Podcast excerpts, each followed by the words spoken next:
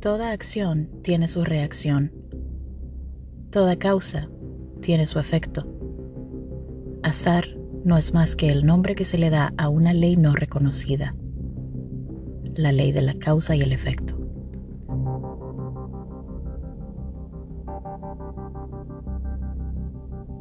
Bienvenidos al quinto episodio del podcast Palabras Esmeraldas. Antes que todo quiero darte las gracias por volver a reunirte conmigo en este camino introspectivo que nos ayuda a poner en orden el acertijo más complejo de todos, el de vivir y coexistir con todo lo que existe.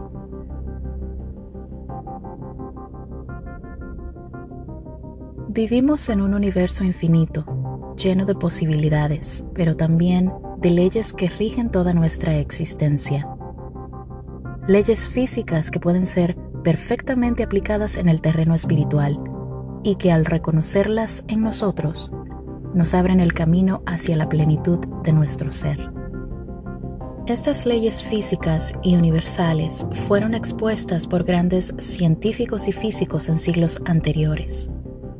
Uno de ellos fue el químico y teólogo Isaac Newton, quien es considerado el más grande científico de la humanidad, pues descubrió las leyes universales del movimiento, la atracción gravitatoria, las propiedades espectrales de la luz, entre otros descubrimientos que sirvieron de base para que científicos como Tesla y Albert Einstein pudieran profundizar más en estas teorías, permitiéndonos así conocer el cosmos como lo comprendemos hoy. Es interesante ver cómo los científicos más grandes de la historia también han sido personas espiritualmente muy evolucionadas. Conocían el lado místico de la ciencia y no descartaban la idea de que existe una fuerza superior que gobierna todo lo que existe. Más bien, trataron de entender esto y de darle un nombre, refugiándose en temas enigmáticos, alquímicos y temas que eran muy mal vistos en sus épocas. Por ejemplo, a Isaac Newton le interesaban temas más allá de la física, temas como la alquimia, la cábala, el estudio de la tabla esmeralda y los principios herméticos, temas que esencialmente tratan sobre el arte de la transmutación y el cambio, es decir, la materia puede ser transmutada, mejorada y cambiada. Y a un nivel personal nos recuerda que somos energía y que ésta también puede ser cambiada, transformada y elevada. Esta idea de la transmutación y el cambio se concentra sutilmente en las leyes físicas que llevan su nombre y que son consideradas por muchos como las leyes más importantes de las ciencias físicas. Y no es para menos, pues antes de conocer las leyes de Newton no sabíamos por qué los objetos se mueven como lo hacen o de dónde proviene la fuerza que los impulsa a moverse de cierta manera. Podríamos decir que estas leyes gobiernan nuestras actividades diarias en un 90% o más. Pero casi nunca nos percatamos de esto. El principio newtoniano de la acción y la reacción nos reveló que cuando dos cuerpos interactúan, aparecen fuerzas iguales y de sentidos opuestos en cada uno de ellos. Por ejemplo, imagínate que estás empujando una caja la fuerza que aplicas actúa sobre la caja haciendo que se mueva, pero a su vez existe una fuerza contraria de reacción que no ves, pero que percibes en tus manos, y es la resistencia que genera la caja cuando la mueves. Este principio no solo es aplicable a interacciones por contacto, sino también a fuerzas a distancia. Por ejemplo, el Sol, debido a su masa, ejerce una fuerza de atracción sobre la Tierra, pero la Tierra también ejerce una fuerza de atracción sobre el Sol de igual valor y en sentido contrario. Este principio se aplica sutilmente en nuestra cotidianidad. No nos damos cuenta, pero existe. Por ejemplo, cuando caminas, impulsas la tierra hacia atrás. La reacción de la tierra sobre tus pies es impulsarlos hacia adelante. Y esto no lo percibes, no lo piensas. simplemente caminas porque aprendiste a caminar y avanzas sin cuestionarte por qué puedes avanzar. ¿Cuál es la fuerza que te impulsa a permanecer? Así vamos por la vida, viviendo situaciones que jamás cuestionamos porque las consideramos triviales y carentes de significado.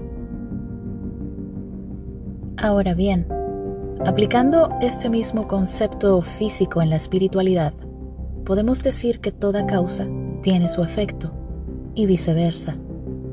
Nada sucede casualmente. Si algo ocurre, no es que sea casualidad, es simplemente que en el momento desconocemos el origen de esta causa. Y quizás sea conveniente el no indagar en el origen de una situación, porque al hacerlo solo nos daríamos cuenta de que hay una continuidad en todo, de que la vida es un fenómeno continuo y de que lo que ocurre en nuestras vidas es el resultado de muchos acontecimientos anteriores. O más misterioso aún, nuestra vida actual es el resultado de un pensamiento, de algo que probablemente ya ni te recuerdas. Cada resultado en tu vida tiene una causa, y la causa es mental. Todo lo que ves y experimentas en este mundo es efecto. La causa son tus pensamientos. Todo cuanto has obtenido hasta hoy ha sido producto de lo que has pensado. Y probablemente dirás, pero ¿cómo puedo yo ser el causante de mis desgracias? Esto es ilógico. Pero lo cierto es que todo lo que hacemos pone en movimiento una causa y ésta trae una consecuencia. O como diría Newton, cada acción genera una reacción que puede ser positiva o negativa. Nuestras decisiones generan consecuencias. También es cierto que nos vemos condicionados por la forma de actuar de otros y por las circunstancias en las que nos encontramos. Pero siempre tenemos la opción de elegir. Siempre podemos decidir cómo sentirnos, qué decir o cómo actuar. Todo esto condiciona la respuesta que recibiremos a cambio de la vida. Y no necesariamente tiene que ser una respuesta inmediata. A veces la vida se tarda en devolvernos un poco de lo que hemos entregado. Y el problema fundamental de esta cuestión no es el que nos veamos influenciados por las acciones de otros o por las circunstancias. Nuestro mayor problema es que hemos aprendido a cederle el poder a otros. ¿A qué me refiero? A que creemos que los demás son los que nos lastiman, que los demás son responsables de todo lo que nos pasa, de nuestras desgracias. Los demás nos hacen sentir mal, los demás nos hacen sentir tristes o alegres. Y esto no es cierto. Esto es solo una ilusión del ego, porque en lo más profundo de nuestro interior nos da miedo a actuar desde nuestra verdad. Nos da miedo a perder ciertas relaciones o cosas materiales. No son los demás quienes nos alteran, somos nosotros mismos.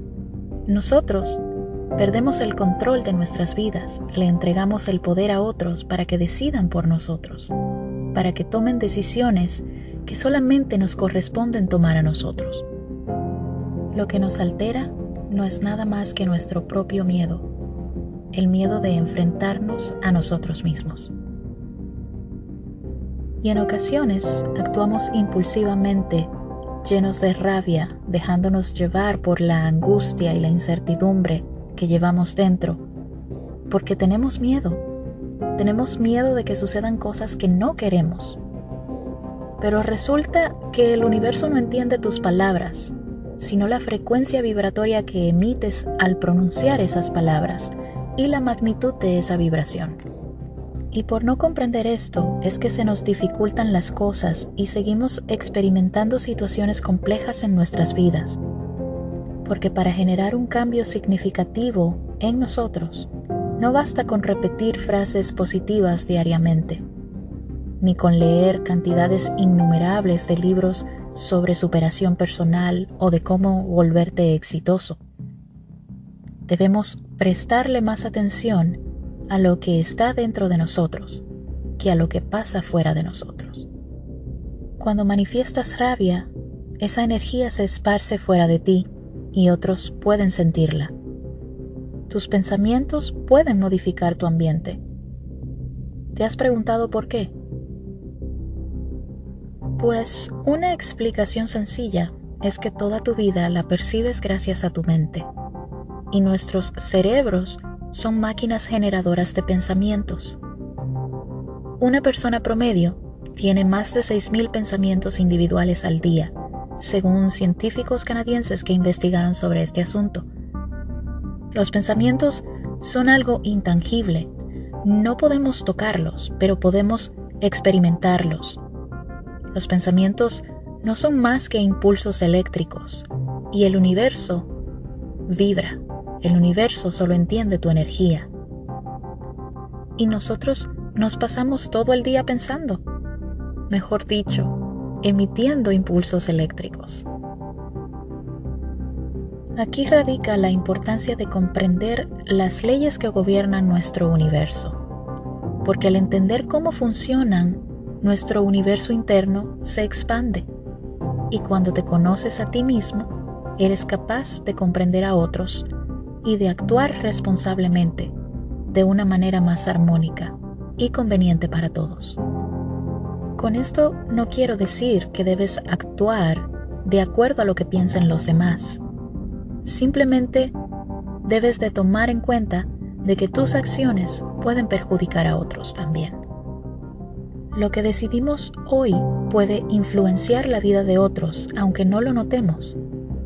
Ya hablamos un poco sobre esto en episodios anteriores, los actos aparentemente más insignificantes pueden afectar a muchas otras personas, incluso a aquellas que no conocemos. Y de esas consecuencias somos totalmente responsables. Todas las causas de tu incomodidad y preocupación se originan en tu mundo interno, no en el externo. No hay necesidad de buscar culpables. Tienes todo el poder dentro de ti para generar los cambios que deseas. Solo es cuestión de retomar tu poder, de aceptar tu responsabilidad como un individuo creador. El éxito y la felicidad no pueden perseguirse. Esto solo te generará incertidumbre. ¿Sabes por qué? Porque tanto el éxito como la felicidad son efectos, no causas. Y las consecuencias se producen, son un resultado de tus elecciones. No puedes encontrar felicidad y éxito fuera de ti. No puedes ir y arrebatárselo a otro. Debes de causarlo, debes de generarlo dentro de ti. ¿Cómo? Por medio de tus acciones y comprendiendo que tú también eres una causa que produce efectos en los demás. Si estás en este mundo es para marcar la diferencia, pero tú decides cómo hacerlo, por medio de tus acciones. Tú decides si quieres mejorar o empeorar el mundo que ya conoces. Gracias por escuchar Palabras Esmeraldas. Te envío un abrazo de luz.